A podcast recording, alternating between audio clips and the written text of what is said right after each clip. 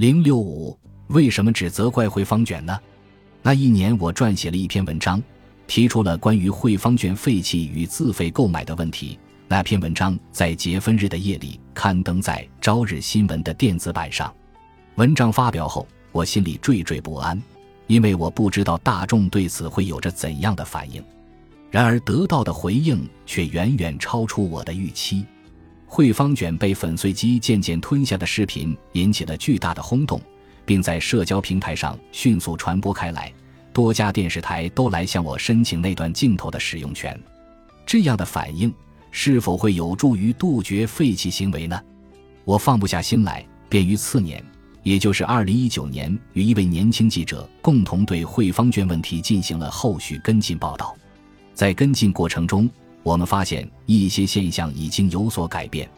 一月中旬，日本农林水产省与日本超市协会、日本特许连锁经营协会等组织共同下发了关于有效利用宝贵粮食资源的文件。呼吁商家根据大众需求进行销售活动，大学生们也将汇方卷浪费问题捅到网上，并举办了以杜绝汇方卷浪费为主题的签名活动。与去年相比，日本食品生态中心所接收的废弃食物有所减少，但也不能否认，有可能只是因为电视台在结婚日前播出了汇方卷浪费问题的特别节目。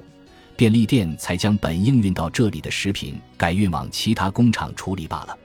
事实上，长期关注食品浪费问题的记者景初刘梅女士与几位大学生在超市、百货商场和便利店即将关门的时候进行了调查，发现，在不少店里未能售出的汇方卷都有将近五百根。景初女士在分析中指出，与往年相比，今年的状况并未发生明显改变。据一位便利店相关负责人说，由于汇方卷的浪费问题引发了人们的关注，与去年相比，店里的销售额下降了百分之十到百分之二十。与我谈话时，他无意间抱怨了一句：“其实平日里饭团的浪费程度和汇方卷差不多，为什么光是盯着汇方卷不放呢？”他说的没错，问题不单出在汇方卷身上，食品浪费每天都在发生。这一问题也同样出现在圣诞节蛋糕之类的季节商品上。我之所以将视线聚焦在汇方卷上，正如上文所说，是因为它既涉及劳动问题与整个服务业的症结，更是一种诞生于新型商业活动之中的人为创造的习俗。它们并非生活必需品，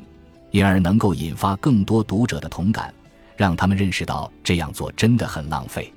或许会有人批判我的报道煽情做作，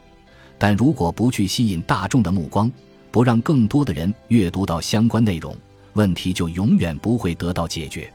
为了让汇方卷不被独自抨击，我希望食品浪费问题本身能够得到更多的关注。相信许多读者能体会到我的想法。